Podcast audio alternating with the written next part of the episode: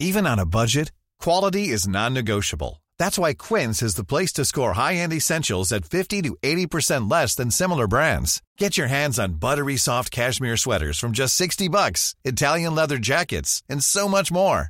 And the best part about Quince, they exclusively partner with factories committed to safe, ethical, and responsible manufacturing. Elevate your style without the elevated price tag with Quince. Go to quince.com slash upgrade for free shipping and 365-day returns. Bonjour, bonsoir, bon après-midi à tous et bienvenue dans Histoire de mecs, le podcast qui laisse la parole à des mecs pour parler de leur masculinité. Je suis Fabrice Florent, j'ai longtemps co-animé ce podcast qui s'appelait auparavant The Boys Club avec Mimi et je le reprends aujourd'hui en solo. Parce qu'il est temps en 2020 de laisser les mecs parler. Alors vous allez me dire, mais on entend qu'eux, ils prennent tout l'espace de parole, etc., etc. Alors oui, c'est pas faux. Mais on entend trop rarement les mecs parler de leur rapport à la masculinité. C'est donc ce que je propose ici à mes invités. Pensez à vous abonner au podcast. Je vous pose tous les liens dans les notes de cet épisode. Mettez-lui une bonne note sur Apple Podcast et tant que vous y êtes, partagez cet épisode ou ce podcast à des mecs autour de vous. Ils vous en remercieront tôt ou tard. Merci d'avance et bonne écoute. Alors cette semaine, on est avec Angelo Follet. Salut Angelo. Salut Fab, ça va? Ça va et toi? Ouais, très bien. Bienvenue chez moi. Bah merci, merci de me recevoir. Bah, avec plaisir. C'est extrêmement sympathique. Ce n'est pas du tout radiophonique, mais en tout cas, c'est sympa. Laissez-moi vous le dire, on est bien installé. Tant mieux. Euh, Angelo, t'es es connu surtout sur les réseaux pour euh, avoir euh, développé ce compte qui s'appelle Balance Tapper, où tu fais ce travail depuis plusieurs années maintenant. euh, Ouais, deux ans. deux ans, Ouais. euh, où tu euh, récupères des, des, des, des, des témoignages de tes followers Ouais. euh, et que tu viens y mettre euh, du contexte à chaque fois, que tu viens donner un peu de un éclairage, je dirais. Ouais, un éclairage, un, peu- un peu de recul, quoi. Disons. Déjà, déjà un petit pas de côté, ou en tout cas un peu, euh, voilà, un peu de recul. J'en profite pour faire de la promotion post euh, post podcast, c'est tellement dur à dire. C'est super. Cross. J'en profite Cross. pour podcast. Bref. Allez écouter l'épisode de- d'Histoire de succès avec Angelo où on parle vraiment de ton, de ton parcours et de comment Ah oui, t'en es venu à faire tout ça. Euh, je vous mettrai le lien dans les notes du podcast parce que tu as un parcours qui est très intéressant et qui est euh, très euh, varié et éclectique, hétéroclite, je ne sais pas comment dire. On utilise des mots chelous Ouais. pour commencer. Pour être intelligent. Tellement pas en plus. Au secours. Aujourd'hui, donc, tu es thérapeute. C'est une de tes, c'est une de tes casquettes. Ouais. Et tu sors là un livre qui s'appelle, euh, bah, qui s'appelle Balance Tapper. euh. Alors, c'est pas Balance ta C'est- peur, oui. le livre, c'est euh, Les 21 peurs qui empêchent d'aimer. Euh, volontairement, avec l'éditeur, on a choisi de euh, pas mettre Balance ta peur parce que c'est euh, un peu obscur, Balance ta peur. Ouais. On sait pas trop de quoi ça parle. C'était pas non plus pour surfer aussi sur tous les balances euh, qu'il y a aujourd'hui. Et puis, euh, pour aussi déconnecter un peu du digital. Euh, voilà. Que ce soit vraiment un livre à part entière, mais que ce soit quand même issu du compte. Euh, on va parler un petit peu plus de, par exemple, les peurs euh, qui euh, qui sont inclus dans le fait d'être d'être un mec aujourd'hui ou dans la masculinité. Je pense que c'est hyper intéressant. Ouais. Euh, mais avant ça, le premier, la première question que je pose, c'est c'est quoi pour toi être un mec? Il m'a eu. Je vais je vais t'avoir. Hein. Euh, J'ad- J'adore ce moment de réflexion que tous les invités ont, tu sais. Merde. déjà, t'as pas envie de dire de conneries.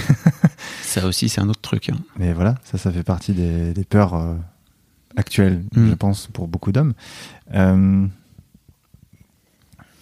Aujourd'hui, la vision de l'homme euh, que j'ai, avec laquelle je, je- je vis, enfin, je dirais que j'ai une, vision qui, qui, qui tente, en tout cas, de séparer le moins possible les choses. Donc, dans cette, euh, dans cette approche, dans cette vision, euh,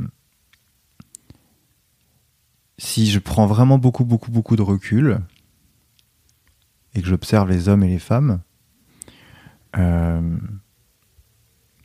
je crois que la seule différence qu'on a, c'est un chromosome. Ouais, carrément. Je t'ai dit que j'allais être radical aujourd'hui. Euh, Dans le sens où, euh, à, à part ce fameux XX et, ce, et ce fameux XY, euh, ce que je peux observer de- des hommes et des femmes aujourd'hui, euh, c'est qu'il y a de moins en moins. Alors, ça peut paraître complètement déconnecté de la réalité de ce que beaucoup de gens peuvent observer aujourd'hui, mais ça, me- ça, ça me semble de beaucoup, beaucoup moins euh, différent. Euh, Les, les- les hommes et les femmes me semblent de, beaucoup, euh, de, de plus en plus. euh,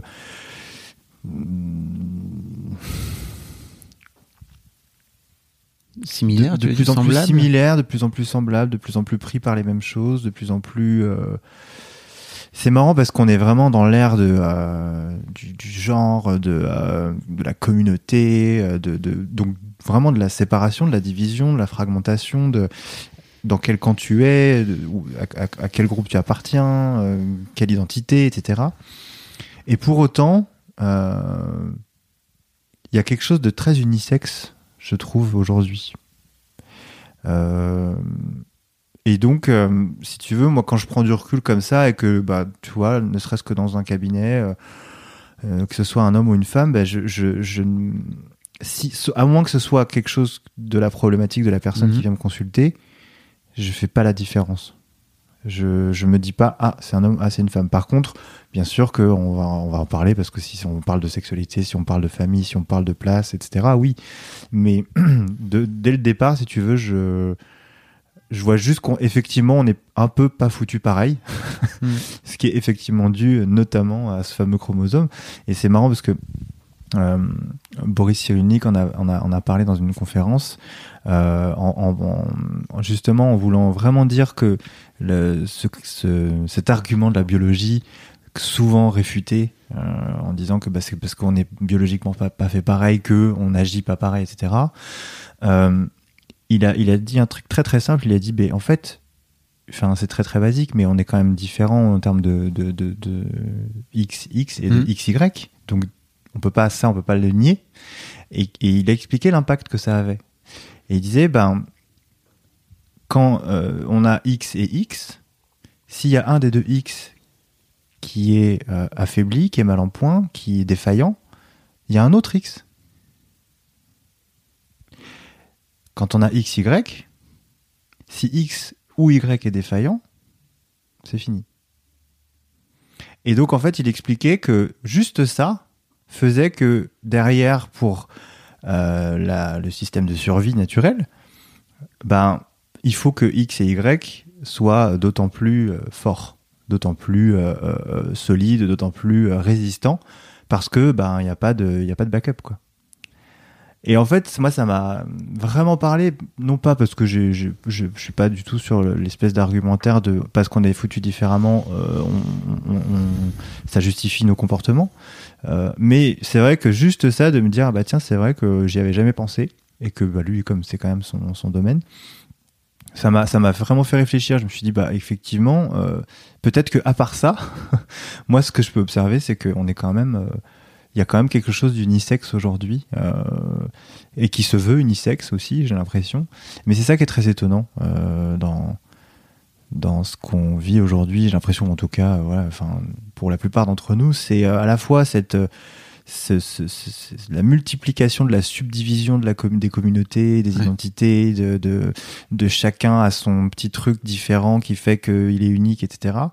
Et en même temps, une espèce de grande volonté d'unifier, de, de unisexiser. Enfin, tu vois, alors c'est un vieil argument, mais ce soit en termes de fringues ou en termes de justement de, de, euh, de comportement, euh, voilà, de, de, sexualité et tout quoi. Donc euh, pour moi, un homme, c'est aujourd'hui avec le, le recul XY quoi. Coup de 60 épisodes. Première fois qu'on me l'a fait. Non, parce qu'il y a beaucoup de mecs qui se réfèrent à, à l'appareil génital, quoi, tu vois. Ils disent c'est le fait d'avoir une bite. Mais Ouais. c'est vrai que de reprendre le truc un poil encore au-dessus, de reprendre un peu plus de recul, ça donne encore une autre dimension. Quoi. Ouais, et puis en plus, quand tu regardes vraiment l'appareil génital de l'homme et de la femme de près, euh, c'est foutu pareil. Donc, euh, Attends, t'es en train de dire aux mecs, qu'ils ont une chatte comme tout le monde. désolé les mecs. Bah Alors ouais. les mecs qui considèrent que euh, c'est important pour eux d'avoir une bite, ne partez pas tout de suite. je vous parle là, de- je vous regarde, je regarde mon enregistreur parce que je me dis, ils sont tous en train de partir. Tu sais quoi, Angelo, j'aimerais bien que y ait plus de mecs qui écoutent ce podcast. Si t'arrives et que tu leur dis, bon les mecs, vous avez une chatte comme tout le monde, là, t'es là, partez pas. On la respecte votre bite, on l'aime beaucoup. Ah oui, non, c'est pas un, c'est pas un, un désamour pour la bite. Hein. Ouais. juste, euh, tu vois, c'est vraiment quand je prends vraiment du recul, je me dis, ok, euh, il n'y a pas les mêmes fonctions exactement, euh, il n'y a pas la même forme exactement, mais c'est quand même plus ou moins foutu pareil, quoi. Ouais, c'est intéressant. Bah, ne serait-ce que, tu vois, du point de vue de la, la sexualité, euh, du rapport sexuel, pardon, euh, il y, a, y, a, vraiment de ça, c'est-à-dire qu'on peut vraiment, euh, entre guillemets, euh, faire des parallèles entre comment on peut euh, donner du plaisir à un sexe de femme et comment on donne du plaisir à un sexe d'homme. C'est sûr que les zones ne sont pas exactement aux mêmes endroits, etc., quoique. Euh, mais si tu regardes bien, en fait, il y, y, a, y a vraiment un espace dans lequel par exemple, quand moi je vais me toucher, bah, ça, ça peut, ça peut euh, ressembler beaucoup, beaucoup à comment je peux toucher une femme ou vice versa, mhm. tu vois. Parce que du coup, à partir du moment où tu considères que c'est quand même plus ou moins foutu pareil, eh ben oui, en fait, on n'a pas juste un gland et juste, mhm. tu vois, enfin, il y a, y a, voilà, il y a ça, ça, aussi ça comme vertu de voir ça de, de, avec un peu de recul, tu vois, de se dire que ben, parce que du coup, ça donne aussi, ça donne aussi, aussi accès à l'homme euh, à des orgasmes différents, à des plaisirs différents, à, comprendre que l'éjaculation n'est pas l'orgasme ou que ça n'est pas forcément la jouissance, mais que c'est juste un réflexe musculaire. Euh, c'est là, moi, que j'ai envie d'aller, c'est de me dire, ah bah tiens, effectivement, euh, si on se voit à peu près tous foutus pareil, euh, bah nous ça peut aussi nous apporter quelque chose. C'est pas juste de dire euh, en fait j'ai une chatte comme tout le monde et donc je n'ai plus de bite, mais plus de dire ah bah tiens si je m'en occupais comme euh, quand je m'occupe de ma chérie ou de une telle, ben en fait ça, ça, moi je sais qu'en tout cas de découvrir cette partie-là de ma sexualité ça a été un changement radical quoi vraiment. J'ai découvert il y a quelque temps que j'avais j'étais complètement passé à côté de ce bouquin. Peut-être que tu en as entendu parler. C'est un bouquin de Martin Page qui s'appelle Au-delà de la pénétration. Ça te parle ou pas? Euh, Non. Ok. Euh, c'est un bouquin où il dit en substance que pour que la sexualité soit mieux pour à la fois pour les mecs et pour les meufs, il faudrait que les meufs se fassent moins pénétrer et que les mecs se fassent plus pénétrer, notamment en rapport avec la prostate. Bah complètement. C'est un grand oui. Mais ça demande à l'homme d'accepter. On vient encore de perdre 50% de notre, notre auditoire masculin. Les mecs, ne bougez pas. On va parler un peu de plaisir anal, mais vous inquiétez pas, ça va bien se passer. Non, mais c'est un grand oui dans le sens où. Euh, euh, oui, enfin déjà quand tu constates les, les, les statistiques euh, en termes de plaisir et d'orgasme chez les femmes par rapport à la pénétration, c'est quand même pas, pas, pas beaucoup. Ouais. Et puis, euh, et puis pour nous, c'est vrai que euh, nous, euh, en tout cas en tant qu'hommes, ça nous demande un truc fondamental, c'est de renoncer à bander.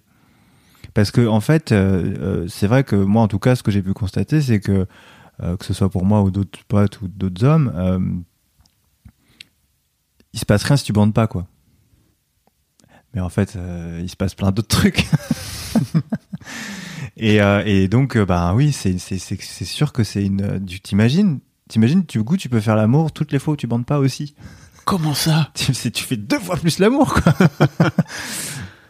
Donc voilà, c'est pour ça qu'effectivement le, le, le, fait d'être pénétré pour un homme et le fait de ne pas être pénétré pour une femme sont aussi des voies d'exploration, je trouve, et de et de euh, d'équilibre. Parce que mm. tu vois on peut aussi dire euh, on peut très bien parler de, de, des justices euh, et des équilibres sociaux et des droits etc mais comme moi je vois pas les choses séparément du coup je me dis bah s'il faut que ça soit équilibré aussi en termes de charge mentale au foyer en termes de travail de conditions de, de travail etc ça demande aussi à ce que dans la sexualité ça soit aussi le cas. C'est à dire que du coup bah Qu'est-ce qui se passe quand euh, la femme est un peu moins pénétrée et l'homme un peu plus, quoi Je vous mettrai un lien vers euh, un ancien épisode de, de, du Boys Club euh, avec Quentin Zuition où, qui lui est homosexuel et qui explique à quel point les mecs hétéros qui veulent pas pratiquer le plaisir anal passent mm. à côté d'un truc fou avec mm. la prostate. mais ok, merci. Mais il y, y a, cette peur là aussi, hein, la peur d'être homo. Hein ah, si tu veux, on en parle. Bah non, mais comme tu disais que on, oui, on, parlait. Je sais pas, moi je te suis. Hein, Ah non, non, non, mais let's go parce que je, oui. Non, mais en fait, ça fait ça fait partie des grandes peurs. Ça fait partie des grandes peurs en tant que en tant qu'homme ou en tout cas ce, que tu, tu appelles les, masculinités, c'est euh, euh, il y, a, y, a, y, a, cette peur là aussi derrière le, le fait d'avoir du plaisir euh, prostatique quoi c'est que euh, derrière c'est je, je pense pas que s'il n'y avait pas le jugement de l'homosexualité, euh, socialement, euh, les hommes auraient peur de, ce plaisir-là. Enfin, tu vois, c'est le, plaisir en soi et de la pratique en soi. Alors oui, c'est sûr qu'au début, c'est peut-être pas agréable ou pas facile, etc. Mais je veux dire, euh, une fois que tu es dans cette, dans cette expérience de plaisir, de toi à toi, il n'y a pas de jugement dans l'absolu. C'est plus merde, qu'est-ce que les autres vont dire, quoi. Donc, euh, effectivement, il y a le, regard des autres hommes, et je suis même pas sûr des femmes, hein, mais surtout le regard des autres hommes vis-à-vis de cette pratique peut être effectivement génératrice de peur de passer pour un homosexuel ou de révéler une part d'homosexualité. Ce qu'on est tous aussi, vu qu'on a tous des chattes. Hein, donc. Oh Le mec Et là, t'as, plus, là, plus d'auditeurs. Il continue. il continue. Il va achever mon podcast, qui pourtant vient de démarrer et qui se passe bien pour l'instant. C'était le dernier épisode. hey, it's Danny Pellegrino from Everything Iconic. Ready to upgrade your style game without blowing your budget? Check out Quince. They've got all the good stuff, shirts and polos, activewear and fine leather goods, all at 50 to 80% less than other high-end brands. And the best part? They're all about safe, ethical and responsible manufacturing. Get that luxury vibe without the luxury price tag. Hit up quince.com slash upgrade for free shipping and 365 day returns on your next order. That's quince.com slash upgrade. Euh, ok. Mais euh, oui, c'est hyper intéressant cette, euh, cette peur latente, cette homophobie latente en fait, parce que je pense que ça empêche les mecs, ne serait-ce que de se poser la question. Je pense que c'est hyper sain. Hmm. elle vient d'où pour toi en fait cette peur? La peur de l'homophobie? La, peur de l'homophobie en soi et, et, chez les autres. Enfin, la peur d'être homosexuel, en fait. Tu vois, pour moi, c'est ça plutôt le truc. La peur d'être homosexuel, ben, selon moi, c'est encore ce critère de, de, de, potentiellement de virilité et donc euh, effectivement. Euh, nos amis grecs, merci les amis grecs, euh, d'avoir posé les premiers, les premiers jalons du patriarcat, parce que c'est vrai que si effectivement on reste cantonné à cette, à cette idée de de phallus qui doit se dresser, de puissance, de domination, de ne pas montrer ses faiblesses, etc.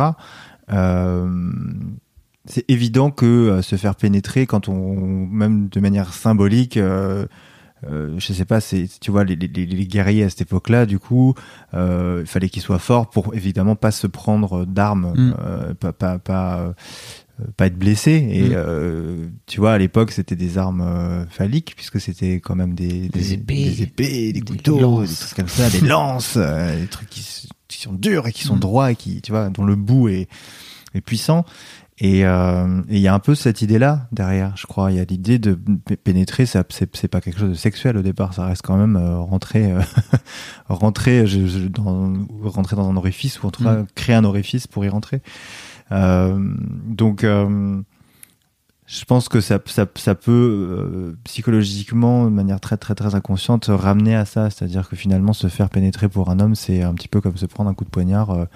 si j'étais un guerrier et que je devais me battre et que je devais être fort, voilà. Alors que, au contraire, au contraire.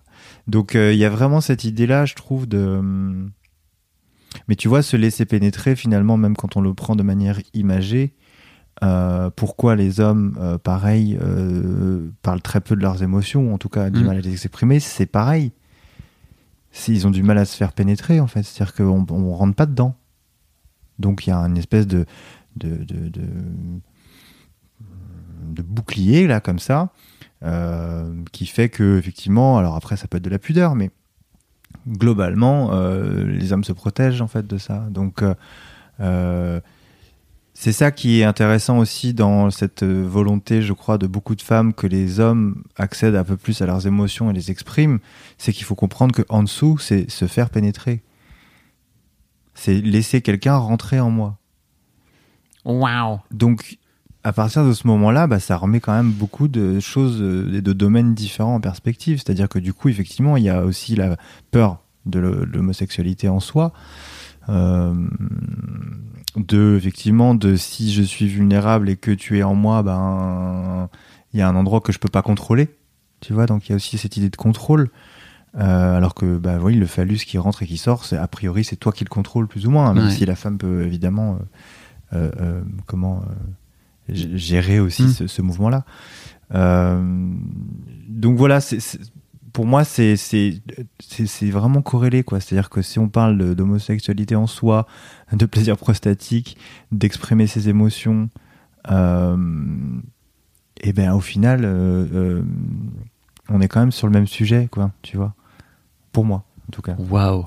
Ça va être une question que je- je vais poser à tous mes invités désormais, tu vois. Est-ce que tu as peur d'être pénétré en venant parler, parler Bah, dans ce podcast bah ouais. Mais c'est vrai qu'il y, a- il y a un peu cette, effectivement, de briser un peu la carapace, quoi, tu vois, de. Ouais. Comme tu me disais, tu vois, sur euh, l'é- l'épisode que tu avais fait. Ouais. là, euh, donc pour redire un petit peu, mais ça va sortir sans doute euh, après cet épisode, donc coming soon. Euh, mais euh, j'ai interviewé un invité qui m'a qui a mis euh, 35 minutes d'interview et c'est très intéressant l'interview avant, mais juste avant de d'ouvrir les portes en fait. Mais avant ça, j'avais la sensation que j'avais dû lui montrer patte blanche, j'avais dû Ouais. lui montrer que j'étais. C'est pour ça qu'il y a cette idée aussi, tu vois, euh, assez euh, répandue que euh, la femme va plutôt être dans ce mouvement de l'extérieur vers l'intérieur et donc du coup s'occuper plutôt de l'intérieur et l'homme de l'intérieur vers l'extérieur. Euh, parce que du coup le mouvement de l'extérieur vers l'intérieur c'est un mouvement de pénétration, c'est un mouvement de rentrée, c'est un mouvement de d'ouvrir ses portes comme tu dis. Et euh, et euh, voilà, il y a une perte de contrôle à ce moment-là qui est immense. Parce que parce que ne serait-ce que pour le plaisir prostatique, si tu contrôles et que tu résistes, ça marche pas quoi. Donc, mais tu vois, on peut on, on peut faire des métaphores avec tout en fait, ça ça fonctionne parce qu'en fait le principe est toujours le même. Donc euh, ouais, une grande détente euh, ne vous rend pas forcément euh, soumis ou ou faible, Hmm. mais au contraire vulnérable et, et, et, vivant dans cet espace-là, quoi. Donc euh, pour moi, c'est c'est essentiel. Après, je, je, je je dis pas que c'est facile, quoi. Vraiment, c'est c'est on, en parle assez, tu vois, on rigole et tout, mais mais euh, je pense que c'est c'est vraiment un un endroit qui est un endroit qui est difficile à contacter pour les hommes. Et en fait je crois que si euh, euh, certains hommes veulent en tout cas explorer ces espaces là il faut que l'environnement soit vraiment sécure quoi. Mm. c'est c'est euh, moi il y a beaucoup de femmes autour de moi qui me disent mais comment on peut faire? Comment on peut faire? Je dis bah déjà changer le vocabulaire. Parce que le vocabulaire employé par les femmes pour attirer des hommes euh, ou euh, faire comprendre des choses à des hommes euh, malheureusement, c'est un vocabulaire de femme. C'est un vocabulaire qui parle aux femmes. un- Tu vois, je vois, j'ai constaté, moi, quand je, si je fais, si je veux organiser des cercles d'hommes, euh, bah, ça parle pas aux hommes, parce qu'en fait, Ouais. les hommes se réunissent pas en cercle pour parler. Euh, les hommes se réunissent pour euh, être dans l'action, fondamentalement. Donc, euh, je crois que en plus c'est une discussion qu'on avait déjà eue. Ouais. C'est que du coup, euh, il faut, je crois, proposer aux hommes d'abord un environnement sécure dans lequel ils peuvent être en action. pourrait jouer à la console, On jeux pourrait, vidéo. mais par exemple, Voilà. Regarder pour- un match de foot. et pourquoi pas débriefer, créer un espace de parole après pour Mhm. dire tiens euh, comment vous avez vécu ça, mais pas l'inverse quoi. Euh, comme on le dit, voilà, le, le- ça va de l'intérieur vers l'extérieur pour, pour la plupart des femmes, en tout cas pour l'énergie du féminin. Euh, donc effectivement, le cercle de parole ou en tout cas la réunion avec euh, l'expression de l'intimité, ça va être le premier pas vers après la mise en mouvement, la mise en action vers l'extérieur. Les hommes, c'est l'inverse. Si vous voulez euh, rentrer dans l'intimité, il faut d'abord qu'il y ait une expérience avant. Waouh. On a retrouvé des auditeurs. Ouais, j'espère. Euh, Qu'est-ce qui fait que les mecs, euh, selon toi, ont, ont peur d'avoir peur? Parce que pour moi, c'est vraiment une constante de, de- enfin voilà, de- du travail sur la masculinité. C'est que il y a pas mal de mes invités là, des tout premiers, qui m'ont dit, ok, j'ai peur de d'aller voir ce qui se passe euh, en moi. Parce qu'on s'effondre. Parce que, parce que ça tient à pas grand chose, parce que c'est tout est bâti sur un château de cartes. Parce que, euh, parce que en plus, il y a la, il y a l'angoisse qu'il y a personne qui va pouvoir nous rattraper.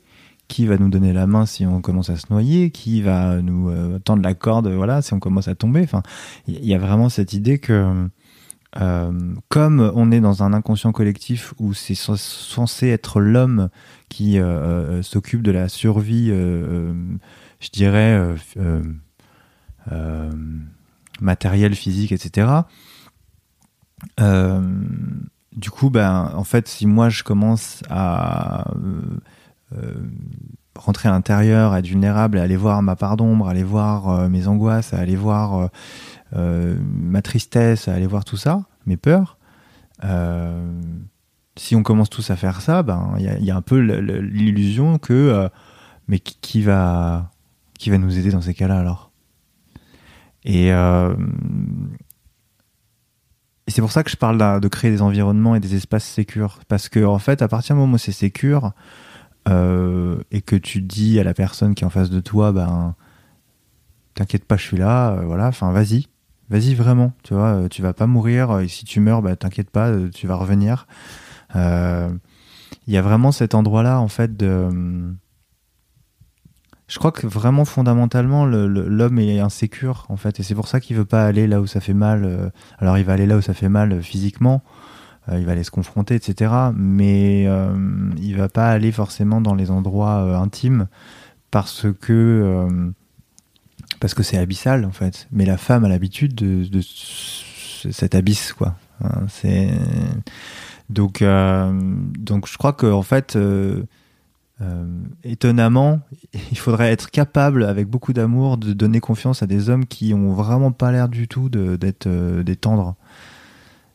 Et c'est ça qui est un peu paradoxal, c'est qu'effectivement, plus les hommes sont durs, plus ils témoignent de leur manque de confiance, en fait. Donc, c'est plutôt c'est plutôt vers eux qu'il faut qu'il faut tendre la main. Après, il y a des hommes, tu vois, qui, euh, ont déjà un peu cheminé ou qui euh, sont un peu plus à l'aise avec leurs émotions. Euh, ceux-là doivent justement tendre la main à ces hommes qui, soi-disant, nourrissent encore le patriarcat, etc. Alors qu'en fait, tout ça, c'est un manque de confiance inouï d'aller explorer ses, ses, angoisses profondes et sa tristesse et son chagrin euh, et je sais pas si ça doit se faire euh, avec une femme ou un homme pour le coup. Il euh, y a des hommes qui vont préférer avoir une figure maternelle, une figure de grande sœur, une figure féminine. Et il y a des hommes qui vont pouvoir avoir, qui vont préférer la fraternité, qui vont préférer euh, euh, le, voilà, le, ce truc un peu collectif ou un peu où on s'identifie. Donc ça après c'est vraiment chacun à sa sensibilité, mais les, hommes ont peur d'avoir peur parce que en fait ils ont peur de pas s'en sortir quoi. S'ils si, commencent à mettre un pied dedans, il euh, y, a, vraiment cette, angoisse de, se faire engouffrer quoi. Et qu'est-ce que tu as envie de leur dire euh, aux auditeurs qui sont revenus parce qu'on a arrêté de, parler de plaisir anal, n'est-ce pas Ils ont quand même une chatte. Hein.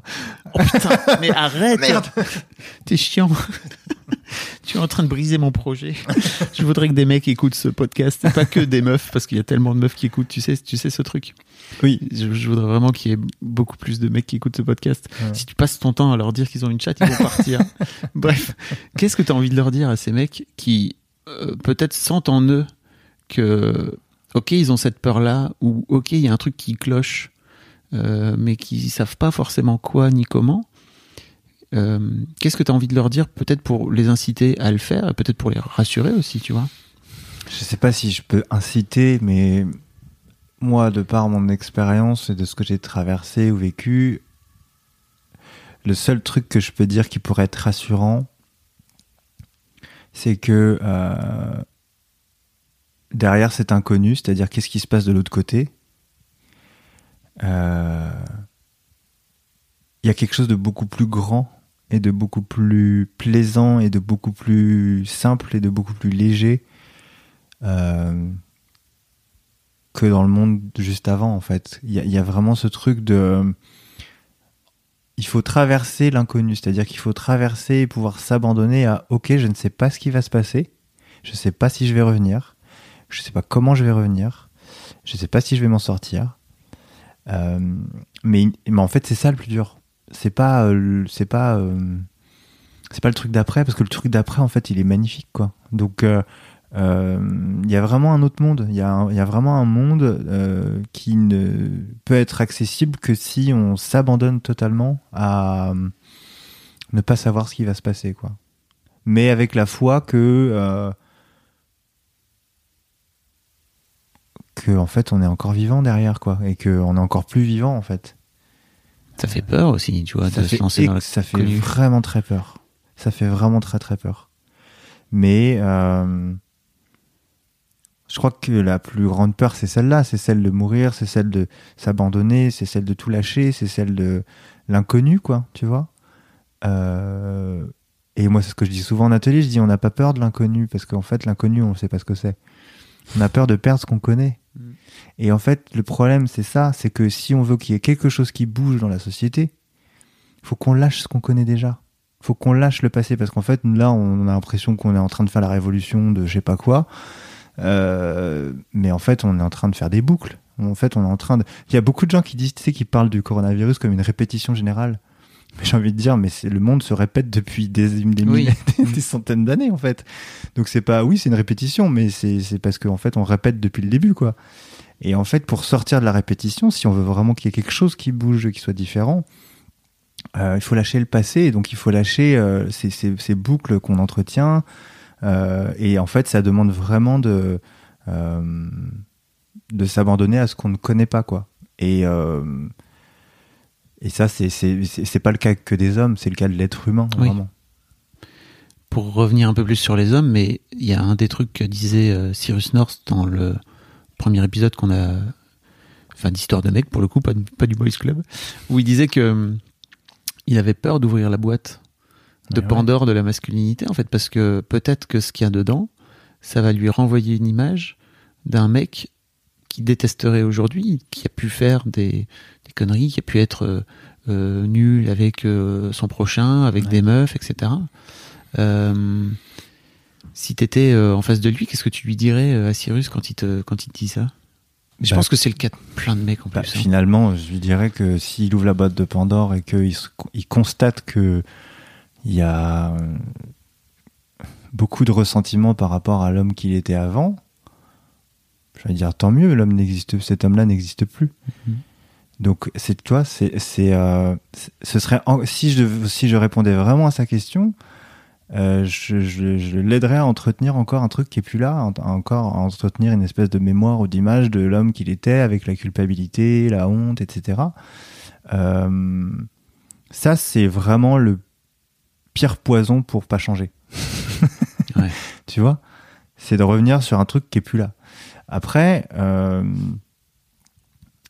Et d'un autre côté, c'est un travail qui est quand même nécessaire, non? Tu vois, de, de se. Enfin, tu vois, de faire un peu une forme d'introspection et de se dire, ok, je viens de là, tu vois. Et ça veut dire qu'il faut l'affronter à un moment donné.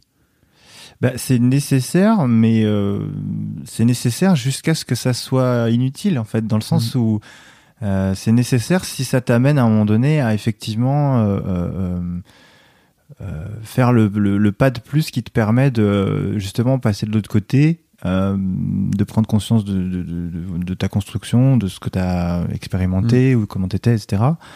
Et si, ça, si c'est nécessaire pour te pousser au cul à dépasser ta peur de rentrer et d'ouvrir la boîte de Pandore, parce que une fois que une fois que t'as ouvert la boîte et une fois que t'es dedans, euh, quelle est l'utilité finalement de c'est d'ailleurs c'est comme ça qu'on sait qu'une thérapie est finie hein. moi je sais jamais quand une thérapie est finie à part au moment où je sens et où la personne sent parce que c'est surtout elle qui, est en possession de enfin qui, arrête ou pas la, thérapie mais euh, c'est à partir du moment où cette personne sent que en fait ça sert plus à rien de parler du passé parce qu'en fait ça n'existe plus et que et que l'histoire qu'elle se raconte euh, c'est plus qu'une histoire. Il y a plus si tu veux l'émotion qui est attachée à l'histoire tu vois. Donc il y a plus la culpabilité ou euh, la colère ou le chagrin. Il y a juste l'histoire quoi tu vois. Moi c'est ce que je disais dans l'histoire de succès c'est que j'ai été un enfant abandonné pendant très longtemps jusqu'au jour où j'étais plus un enfant abandonné et euh, c'est voilà, c'est ça en fait. Et, et euh, du coup, bah, je dirais à cette personne que euh,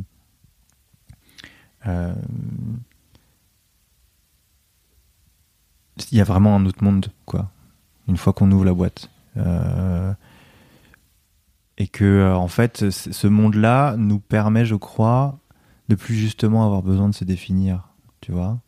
C'est un monde, moi en tout cas dans ce que j'expérimente, euh, où euh, je me fiche totalement de savoir si c'est homosexuel ou pas de se prendre un doigt dans le cul, quoi.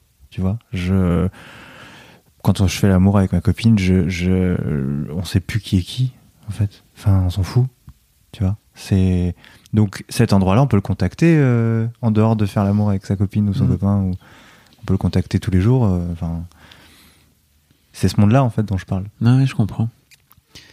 Euh, je pense que l'un des trucs aussi, euh, c'est que la plupart des, des mecs ont tendance à, aller en thérapie euh, un peu tardivement dans leur vie. Et moi, le premier, hein, tu vois, j'ai commencé, j'avais 39, un truc comme ça, presque 40 ans. Et en fait, tu t'es obligé, jusque-là, je me disais, ok, en fait, je vais bien, moi, j'ai pas de problème, tu vois. Je pense que c'est le cas de tellement de mecs. Ouais. Et je pense que c'est le cas de tellement de gens, tu vois. Mais il y a un vrai problème de santé mentale Ouais. chez les garçons, et là, on s'en rend compte, tu vois, chez les, même chez les très jeunes, etc. Où, euh, qu'est-ce que tu aurais envie de leur dire, en fait, pour les inciter à, à se tourner un peu vers, vers une forme de thérapie où je sais même pas si on peut inciter les gens à prendre soin Ouais, de leur santé vois, mentale, la quoi, tu elle vois. est- Bah, déjà, j'ai envie de dire, si, si tu penses que t'as pas de problème, euh, va, va- va pas voir un thérapeute, quoi. Ouais. Il y a, il y a des personnes, euh, enfin, euh, moi, je tu vois, tu je vois- penses vraiment parce que tu pourquoi on pourquoi on t'oblige à aller chez le dentiste? On t'oblige on te conseille d'aller chez le dentiste une fois par an pour aller faire euh, genre un détartrage quoi Ouais. tu vois bah, pas obligé t'es pas obligé. Alors après, le détartrage, c'est différent, c'est un entretien. ouais Euh, tu vas chez le dentiste, effectivement, euh, pour une opération ou un truc. euh, en fait, on, on va chez le médecin quand on sent qu'il y a un truc de santé qui va Mhm. pas. Mais quand, comment on le sait C'est parce qu'en fait, on souffre. On a, il y a une douleur. Donc, si toi, tu considères que t'as pas de problème, c'est probablement parce que tu souffres pas de ça. Tu peux très bien avoir euh, une vie, euh, enfin, je sais pas, euh, qui, est, qui est pas du tout stable, qui est effrénée, qui est, où il y a des, t'as des relations un peu toxiques, etc. Mais en fait, tu te poses même pas la question. Euh, donc, vu que tu te poses pas la question, quelque part, bah, t'en souffres pas. Euh, c'est ça qui fait peur aux hommes, c'est qu'à partir du moment où tu mets un pied dedans, où tu ouvres la boîte de Pandore et que tu te poses la question, tu commences à en souffrir. Si tu te poses pas de questions, tu souffres pas. Donc c'est ça qui est délicat. C'est que je sais pas si j'ai envie d'inciter les gens à faire une thérapie. Moi j'ai envie de dire que les gens qui n'ont pas de problème avec euh, comment ils sont et comment ils vivent, ben tant mieux. Magnifique, quelle sagesse. Et puis les problèmes euh, après euh, à traiter euh, pour les hommes qui ont sentent un besoin parce qu'il y a une souffrance ou une douleur euh, mentale en tout cas ou en tout cas psychique ou Mhm. émotionnelle ou relationnelle. Euh, euh, moi, j'ai- j'ai- j'aime toujours dire qu'il n'y a pas que la thérapie, dans le sens où euh, il y a beaucoup de choses qui sont thérapeutiques. Tu vois, c'est ce qu'on fait, c'est thérapeutique. Moi, ça me fait du bien, ça te fait peut-être du bien. euh, Enfin, je pense voilà. les gens qui nous écoutent les gens peut-être, beaucoup plus sur euh, le plaisir analyse Euh, en fait, c'est, je, crois que c'est. euh, je pense que là où faut, l'endroit dans lequel il est dangereux, il peut être dangereux de tomber, c'est de vouloir comprendre. C'est-à-dire que en gros, c'est un peu comme parfois ce qui se passe aussi dans certaines euh, tentatives de révolution. euh, euh, ou de lutte, c'est que certes, il y a une bonne volonté en dessous, il y a une idée de justice, etc. Mais en fait, ça va utiliser la même énergie que ce qui crée le conflit. C'est juste l'autre côté du conflit, quoi. C'est et donc si euh, si la tentative est de comprendre euh, et d'analyser uniquement, euh, c'est possible qu'en fait tu restes que dans ta pensée, que dans l'intellect et que dans alors que le truc le plus radical, ça reste quand même l'action. Ça reste quand même que à un moment donné, si j'ai peur de quitter mon boulot parce que pour X raisons, Mm. tu vois, et que j'ai peur de me lancer dans mon projet de podcast, par exemple, euh, que ce soit pour des questions de sécurité financière, matérielle, euh, de loyauté euh, par rapport à tes patrons, tes collègues, peu importe. Mm. Qu'est-ce que tu veux chercher à comprendre? Soit tu quittes ton boulot, soit tu y restes. Tu vois, il y a un endroit où à un moment donné, comprendre c'est intéressant, si ça t'aide, etc. Mais encore une fois, c'est si ça te pousse à l'action.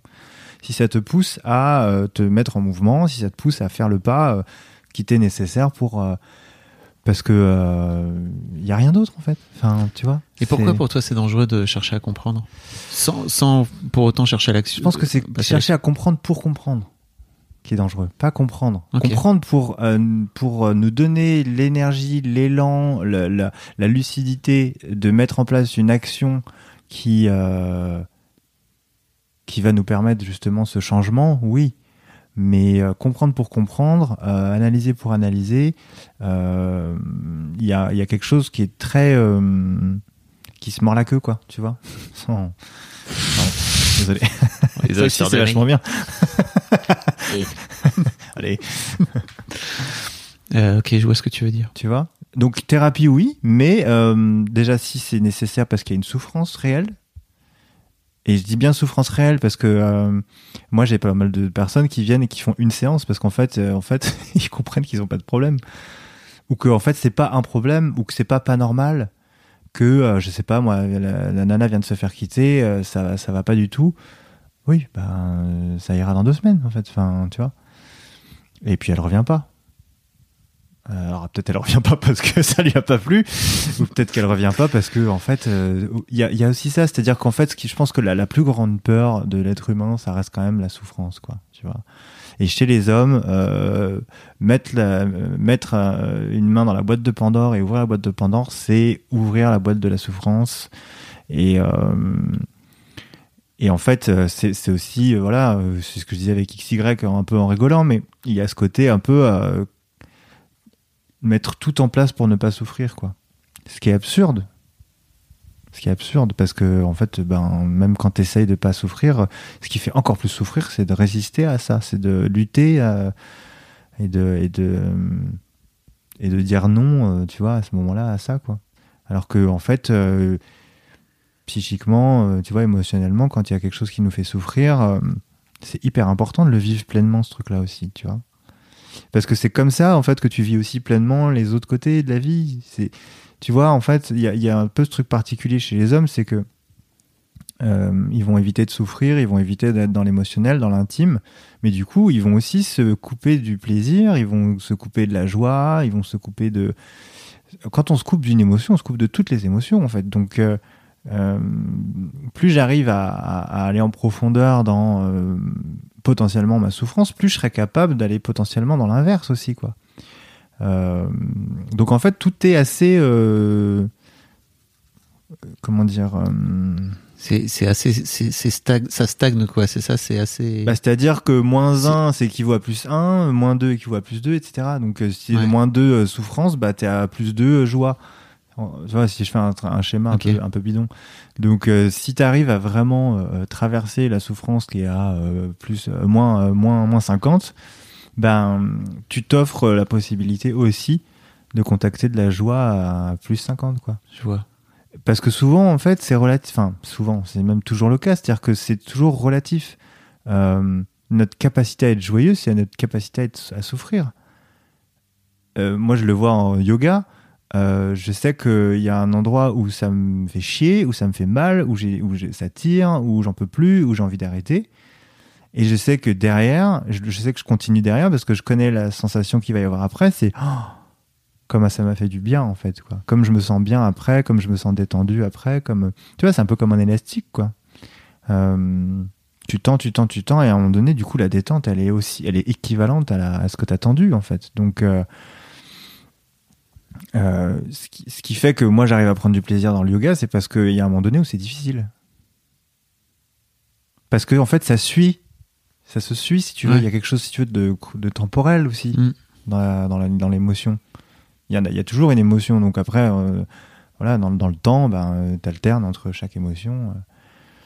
Et donc, euh, c'est ce monde-là aussi qui, qui- de- dont les hommes se coupent quand ils veulent pas rentrer dans la. ouvrir la boîte de Pandore. Et, euh, et par rapport à la souffrance des plus jeunes, euh, moi c'est pareil. Il y a des fois, j'ai des jeunes. Je leur dis, mais c'est normal euh, de pas savoir quitter à 17 ans. Et tu verras, à un moment donné, tu sauras. Et quand tu sauras, tu feras une crise, et quand tu feras une crise, tu diras ah bah en fait je crois que ça sert à rien de savoir qui je suis parce qu'en fait je peux être ce que je veux. Et mais, c'est un cheminement, tu vois. C'est Mhm. qu'il y a un endroit aussi où on voudrait, on est malheureusement dans cette société actuelle, on est dans l'instantané. Donc en fait, euh, un problème égale une solution, et si c'est possible, maintenant tout de suite. Ce qui fait qu'il y a aussi une surconsommation de la thérapie, tu vois. Il y a des gens qui vont venir en thérapie alors que en fait euh, ça va pas aujourd'hui. Bah oui, bah en fait euh, c'est la pleine lune et puis t'as tes règles et puis euh, et puis euh, je sais pas, le- voilà, c'est c'est- il fait pas beau et du coup bah t'es de mauvaise humeur et tu t'es levé du mauvais pied et oui, bah c'est aujourd'hui, tu vois. Peut-être que demain t'auras pas besoin de faire une thérapie. Donc euh, en fait il y a un truc comme ça de tu vois aussi de consommation quoi, qui peut être dangereux vis-à-vis des, des, des plus jeunes surtout. Parce que du coup, les plus jeunes vont avoir moins d'argent et quand ils vont avoir moins d'argent, ils vont choisir des euh, domaines euh, de compétences qui sont remboursés la plupart du temps et qui sont pas toujours, je dis pas, c'est pas toujours le cas, mais qui sont pas toujours les plus adaptés. Aller voir un psychiatre parce que ça va Mm. pas en ce moment, je sais pas, tu vois. Parce que lui, forcément, le psychiatre, il a son spectre euh, de psychopathologie, donc il va forcément euh, soit te parler de dépression, de bipolarité, euh, de borderline, de schizophrénie ou de choses comme ça. Et il va faire avec ce qu'il a. Donc après, il y a des psychiatres qui sont aussi formés à la psychothérapie, donc l'accompagnement vraiment en tant que tel, à la psychologie, à d'autres outils, etc. Là, oui, c'est intéressant. Mais forcément, quand tu vas voir un dentiste, lui, il va te dire que tu as un problème de dents. Quand tu vas voir un médecin chinois, il va te dire que tu as un problème de rein et de méridien de je sais pas quoi, tu vois. Quand tu vas voir. euh, ben, donc, en fonction du, du- du- Forcément, en fonction de la pratique, ben, chacun euh, voit midi à sa porte. Et, euh, et c'est et c'est pas toujours adapté. Est-ce qu'il y a d'autres peurs pour toi qui sont liées euh, à, à l'expression de la masculinité d'une certaine façon dans, dans notre société actuelle? Tu disais tout à l'heure Ah que bah. tu avais peur de dire des conneries. Ouais. Et que ça aussi, c'est sans doute une peur qui fait que. Alors la peur de dire des conneries, de manière générale, je pense que c'est tout le monde. Maintenant, la peur de dire des conneries en Euh, tant qu'homme par monde- rapport au sujet des hommes. Ouais. tout le monde n'a pas peur de dire des conneries. hein. Non, mais je veux dire, c'est humain. Oui. C'est- dans le sens où c'est pas genré, quoi, Ok. si tu veux. C'est on a tous peur à un moment donné du jugement, quoi. Tu vois, donc euh, si c'est pas dire une connerie, c'est mal faire quelque chose, tu vois. Euh, après, dire des conneries en tant qu'homme sur le sujet des hommes ou sur le sujet des hommes et des femmes, euh,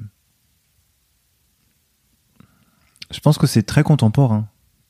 Euh, je pense que c'est très contemporain parce que parce que je crois que euh, les femmes, pour de très très bonnes raisons, ont développé à, à leur tour des, je dirais des comportements qu'on pourrait qualifier avec le filtre masculin ou viril, la virilité, euh, qui va être de l'ordre effectivement de pourquoi pas de la, la, la, la domination, puissance, de l'agressivité, euh, des choses comme ça.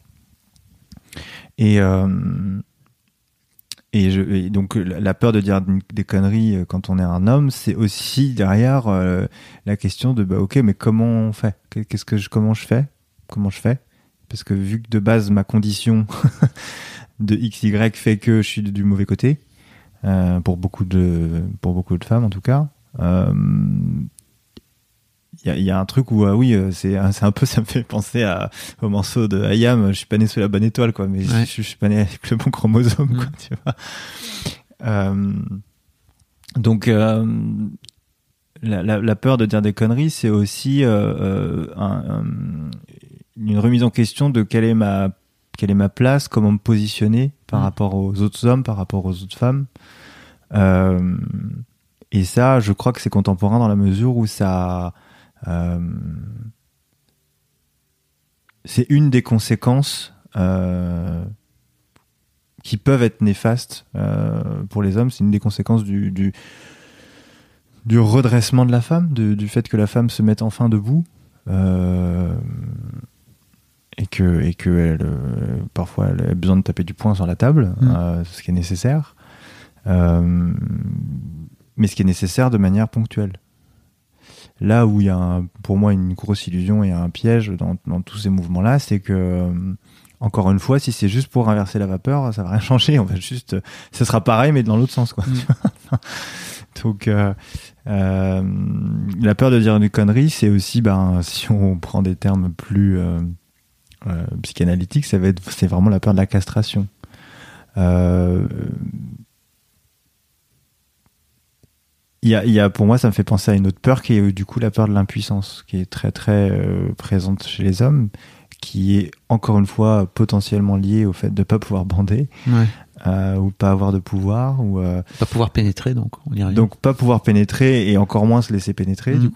euh, ce qui est con parce que du coup c'est ce qu'on disait hein, c'est vachement sympa de temps en temps Euh, mais mais c'est ça en fait c'est que tu vois c'est marrant on en revient au début finalement il y a un truc de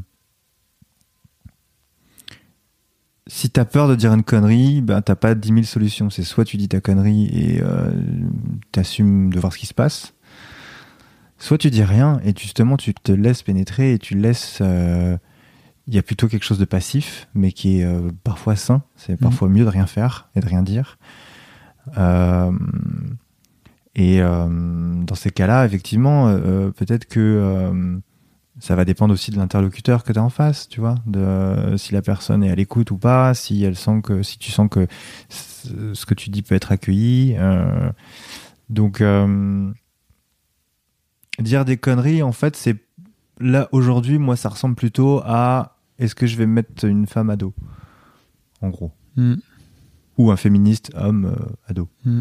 Et euh, et tu vois, c'est vraiment ça qui me rend triste, moi, profondément pour euh, notre société, c'est que malgré toute la bonne volonté, on recrée de la division, on recrée de la séparation, on recrée des clans, on recrée des conflits.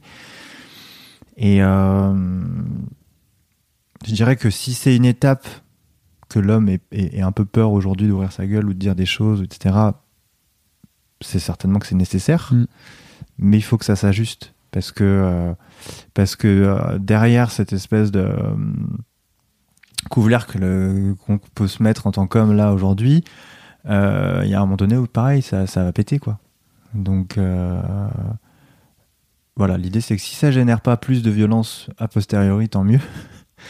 Mais il y a un endroit où euh, il y a des choses qui doivent s'exprimer. Moi, j'ai malheureusement, tu vois, j'ai des potes euh, célibes depuis un moment qui ils, ont peur de, ils ont peur, ils ont peur de draguer, ils ont peur de, de, tu vois, de- de- d'envoyer un message sur Insta parce que si c'est sur Insta, il y a une capture d'écran et s'il y a une capture d'écran, on va te balancer.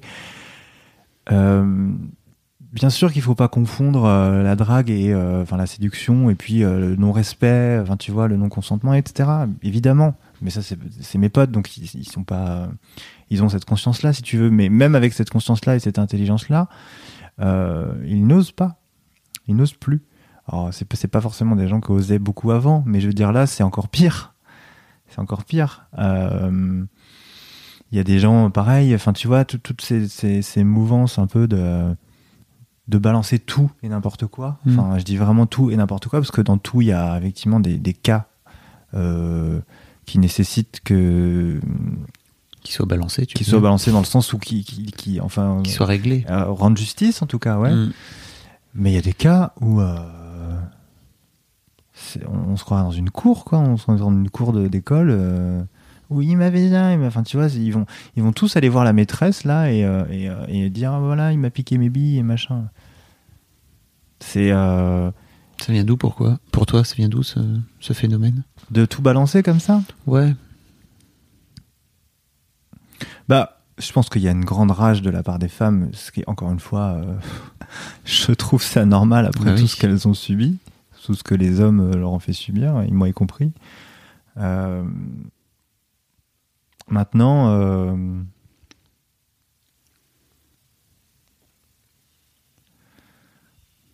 je me pose juste la question de qu'est-ce qui se passe quand on aura coupé les couilles de tout le monde, quoi, en fait. Euh, bah, du coup, mes couilles dans le sens vraiment physique, c'est-à-dire, euh, ben, quand plus aucun homme euh, osera aborder une femme, osera faire quoi que ce soit, etc.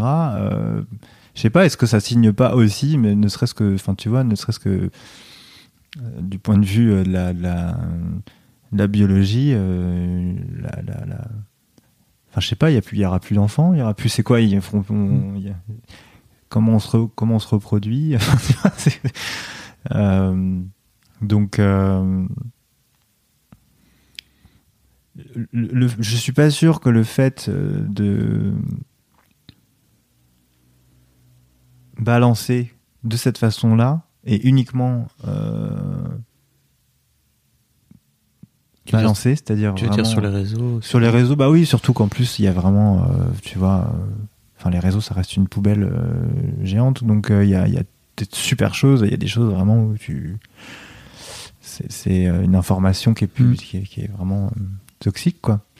Euh, voilà maintenant, mais ça me pose vraiment question quoi. Enfin, euh, mais tout comme, euh, tout comme ça me pose question de mettre un, un- un- une- un- un- faire un poste avec un drapeau noir ou un drapeau bleu. Enfin, tu Mm. vois, je veux dire, c'est qu'est-ce qui se passe vraiment quoi? Enfin, je sais pas si les gens se posent vraiment la question. Tu vois, quand ils le font, tu vois, qu'ils se disent, euh, ok, alors là, euh, j'ai bien compris la situation. A priori, voilà, machin, machin. Euh, et du coup, je pense que mon action par rapport à telle situation est nécessaire pour telle telle raison. Je, je sais pas en fait. Je, je, je dis pas qu'il faut pas le faire. Je dis pas que c'est pas bien. Je dis pas que c'est bien. Ça me pose question vraiment quoi. Il y a pas mal de mecs qui. Enfin, il y a une forme de culpabilité, je pense, chez, chez des mecs, Ouais. de d'être des mecs, tu vois. Ouais. Et, et en fait, euh, je pense aussi qu'il y a un discours un peu, euh, un peu radical où ils ont tendance à croire que bah, de ce fait-là, il faut rejeter tout ce qui est masculin chez eux. Comment tu te positionnes, toi, par rapport à ça? Bah bon courage. Non mais à moins qu'on change tous, euh, tu vois, qu'on se fasse tous opérer, euh, qu'on fasse une thérapie pendant X années et qu'on non même pas une thérapie mais un lavage de cerveau quoi parce que euh, c'est ce que je te disais tout à l'heure je crois en amont c'est que je disais euh, je pose vraiment la question de est-ce qu'il n'y a pas des choses à garder du patriarcat quand même? Est-ce qu'il faut vraiment tout éradiquer? Est-ce que vraiment on a envie de d'effacer 2000 ans d'existence ou plus euh, parce qu'il y a vraiment tout acheté? Je ne sais pas, et peut-être qu'il y a des choses qui ont quand même été euh, nécessaires, qui ont été euh, productives, ou qui ont été euh, dans le sens de notre progrès, notre évolution. Enfin, voilà. C'est fondamental, ça, de se dire il faudrait que je rejette tout ce qui est masculin en moi, parce que c'est vraiment une crise identitaire, quoi.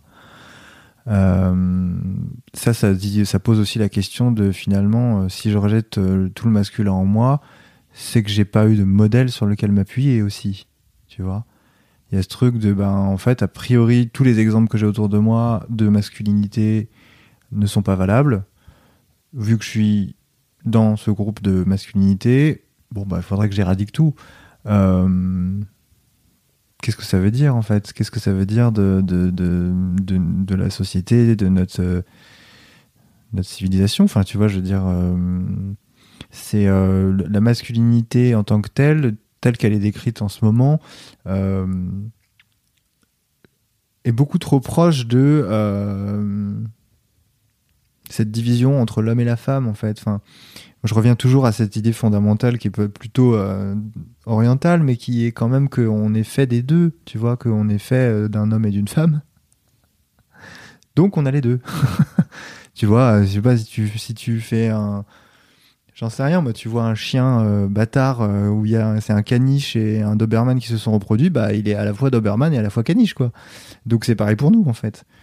Euh, et et c'est complémentaire en fait, c'est ça qu'il faut vraiment pas oublier, je crois. C'est que il n'y a pas un bon ou un mauvais, c'est qu'il y a du bon et du mauvais dans les deux. Donc enfin du bon et du mauvais dans le sens où il peut y avoir quelque chose de très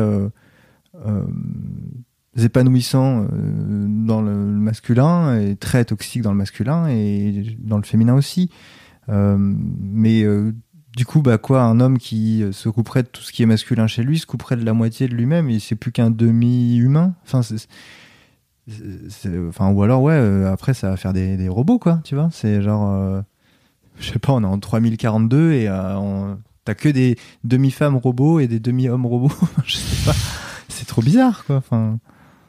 C'est ça, c'est flippant pour le coup. Tu vois Mais je pense qu'il y a un désarroi. C'est-à-dire qu'en gros, il y a un désarroi de sur quoi je peux m'appuyer dans le masculin euh, pour m'épanouir, quoi, pour euh, exister. Euh, c'est pour ça que je dis, est-ce qu'il y a quand même pas des trucs à garder quand même, tu vois de... Et selon toi, c'est quoi les trucs sur lesquels on pourrait s'appuyer? Ben, si moi je reprends l'idée fondamentale de, de- du masculin et du féminin, ou en tout cas de l'énergie ou de la polarité masculine ou féminine, si on sort un petit peu des carcans occidentaux, encore une fois, il y a l'énergie qui nous pousse à aller de l'extérieur vers l'intérieur et l'énergie qui nous pousse à aller de l'intérieur vers l'extérieur. Donc euh, en fait, si on prend, si on imagine que l'énergie du masculin, c'est l'énergie qui nous pousse à aller de l'intérieur vers l'extérieur, euh, de l'extérieur vers de l'intérieur vers l'extérieur. Bah on est tous déconfinés déjà. Euh, non, mais du coup, c'est nécessaire. C'est aussi nécessaire que de. Il y a, aussi ça dans la sexualité du Tao euh, ou des, choses un peu orientales, c'est que tu as à la fois cette idée que. Euh, comment expliquer ça simplement sans rentrer dans la. Qu'il va y avoir une énergie qui permet de diffuser et de relier, et une énergie qui nous permet plutôt de mettre euh, l'accent sur quelque chose de ponctuel, tu vois.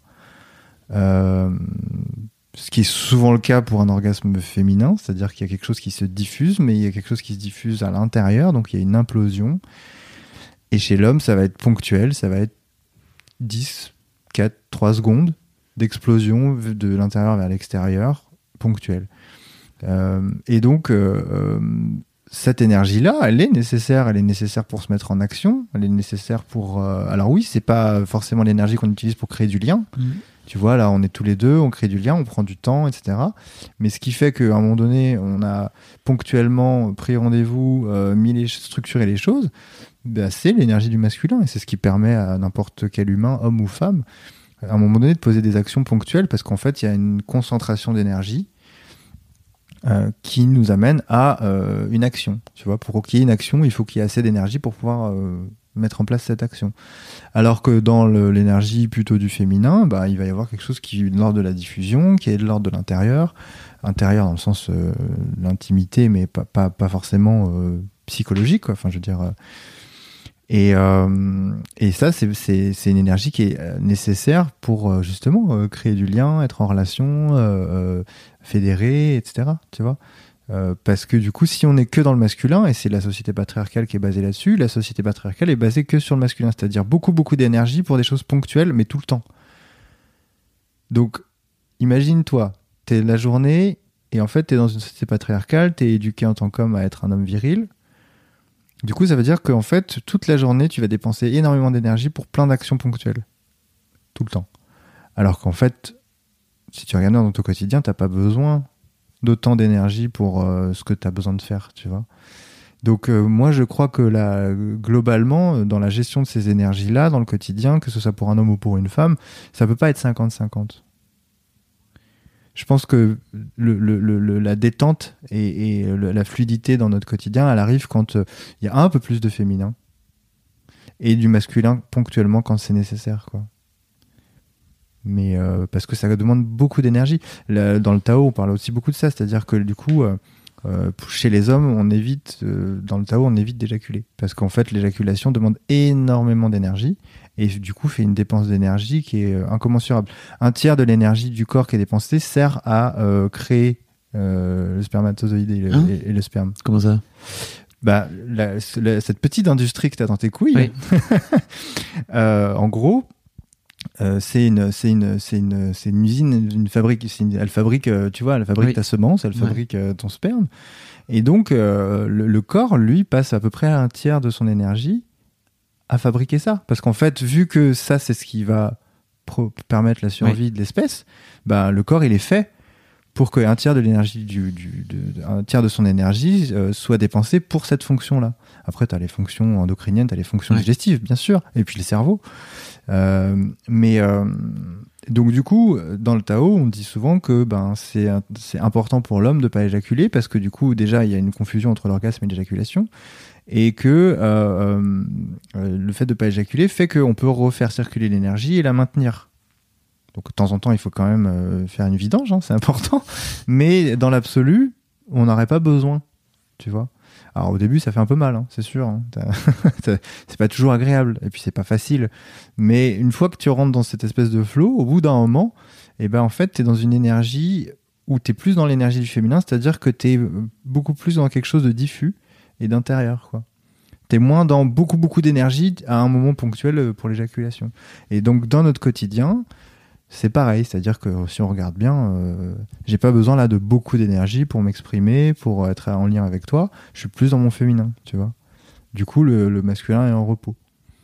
Mais ça, euh, bien sûr que c'est euh, une conception du monde et que je, je, suis pas en train de dire la vérité, mais je me dis juste dans mon expérience que c'est ça qui m'a en tout cas permis de ben, d'être un peu plus tranquille, quoi, tu vois, aussi. Et je pense qu'il y a une des clés par rapport au sujet de ton podcast, pour moi, c'est comment, euh, comment est gérée, justement l'énergie sexuelle chez les hommes. Une des, une des grandes causes. Est-ce qu'il faut qu'on fasse un épisode spécial sur le Tao, tu penses?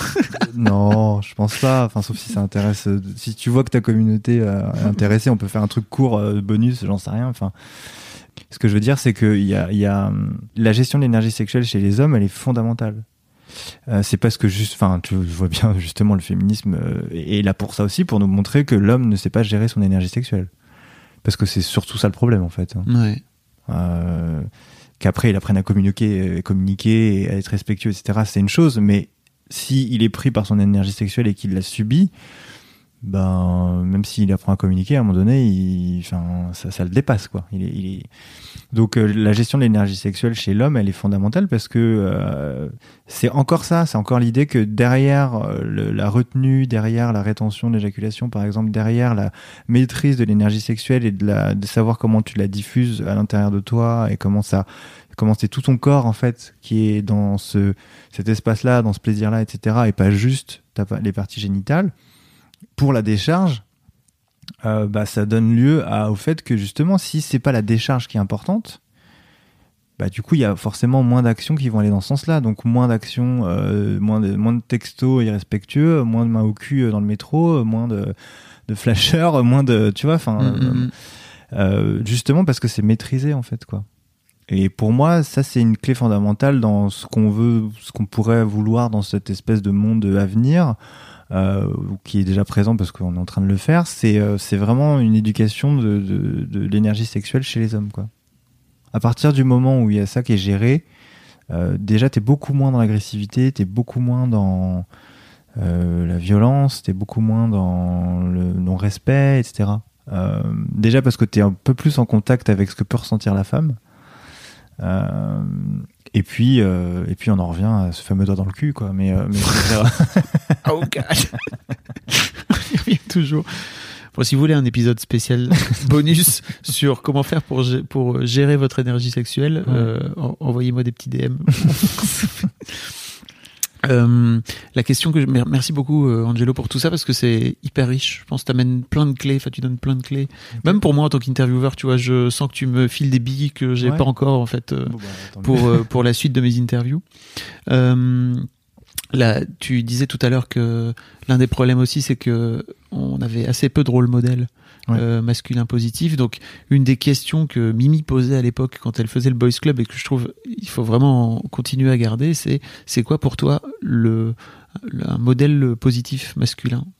Que ce soit euh, quelqu'un autour de toi, euh, une personnalité, et je me rends compte qu'il faut que je te je le dise plus, je le dise en amont à mes invités parce que souvent ils sont perdus face à cette question, ce qui est en soi déjà un vrai problème. euh,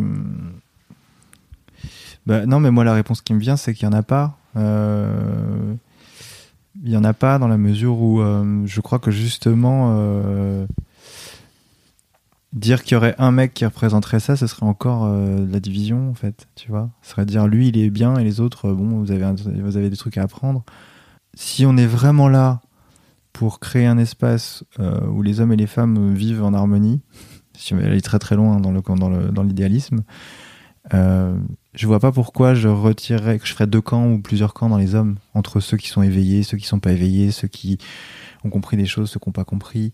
Euh, moi, le, le, le, le, boucher en bas de chez moi qui se pose pas de questions et qui vit son truc et qui est dans un patriarcat euh, classique où c'est la femme euh, à la maison et machin et où lui il va couper sa viande la, la, journée. Ben ouais, c'est un homme aussi quoi, tu vois. Euh, donc euh, non, je crois que si on, veut un modèle, faut tenter de l'incarner en s'inspirant de, justement de, plusieurs fragments de personnes jusqu'à pouvoir se sentir euh, euh, cohérent et un avec tout ça, quoi. Tu vois. Euh, J'aurais pas envie de, dire euh, un modèle en particulier parce que parce que déjà si je si je dis euh, si je donne des noms, ce sera certainement euh, à 50% ma projection, donc ce sera pas vrai. ce sera ce que moi j'ai envie de voir de lui. Ouais. Euh, donc si c'est ce que j'ai envie de voir de lui, ça veut dire que c'est en moi, donc c'est pas plus mal, c'est plutôt positif, tu vois. Non mais c'est vrai, tu Ouais, vois, c'est que c'est que quelque part finalement, oui, peut-être que l'exercice qui est intéressant de trouver un modèle et de pourquoi pas, s'il y a des noms qui vous viennent, vous dire que si vous voyez ça chez cette personne, c'est que c'est vous aussi et que c'est en vous aussi, ben ouais, ça peut peut-être être une source, euh, tu vois, inspirante de se dire ah bah attends, mais lui je l'aime bien, bah oui, mais tu l'aimes bien parce qu'en fait toi tu vois ça, si tu peux le voir, c'est que tu sais ce que c'est, c'est que tu connais, c'est que c'est en toi. Donc euh, en fait c'est bon, tu peux arrêter de le regarder, tu peux juste te regarder maintenant et en profiter quoi. Waouh Non, mais- Non, mais. Bah écoute, euh, très bonne réponse. J'espère que tout le monde répondra pas comme toi parce que sinon.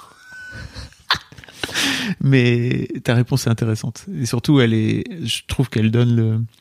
Elle donne le, le change par rapport à tout ce que tu as pu dire avant de essayer de prendre un peu de recul par rapport à cette interview, à cet exercice. Donc, euh, merci beaucoup. Bah merci à toi. Bon, si ça vous a intéressé, euh, bah déjà allez suivre euh, Angelo sur euh, sur les sur les sur les internets. Je vous mettrai le lien dans les notes du podcast. Et puis bah ton livre sort Le 14 octobre. soit le lendemain, soit la veille de la sortie de ce podcast.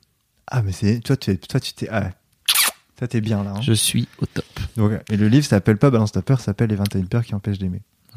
Et ben merci beaucoup. Merci à toi. J'ai hâte euh, d'avoir vos retours, euh, chers auditeurs et chères auditrices, sur euh, ce que vous avez pensé de, de cet épisode un peu spécial par rapport à d'habitude, mais en tout cas hyper intéressant. Désolé. non mais pas désolé, enfin. J'ai peur de dire des conneries. Non mais t'inquiète.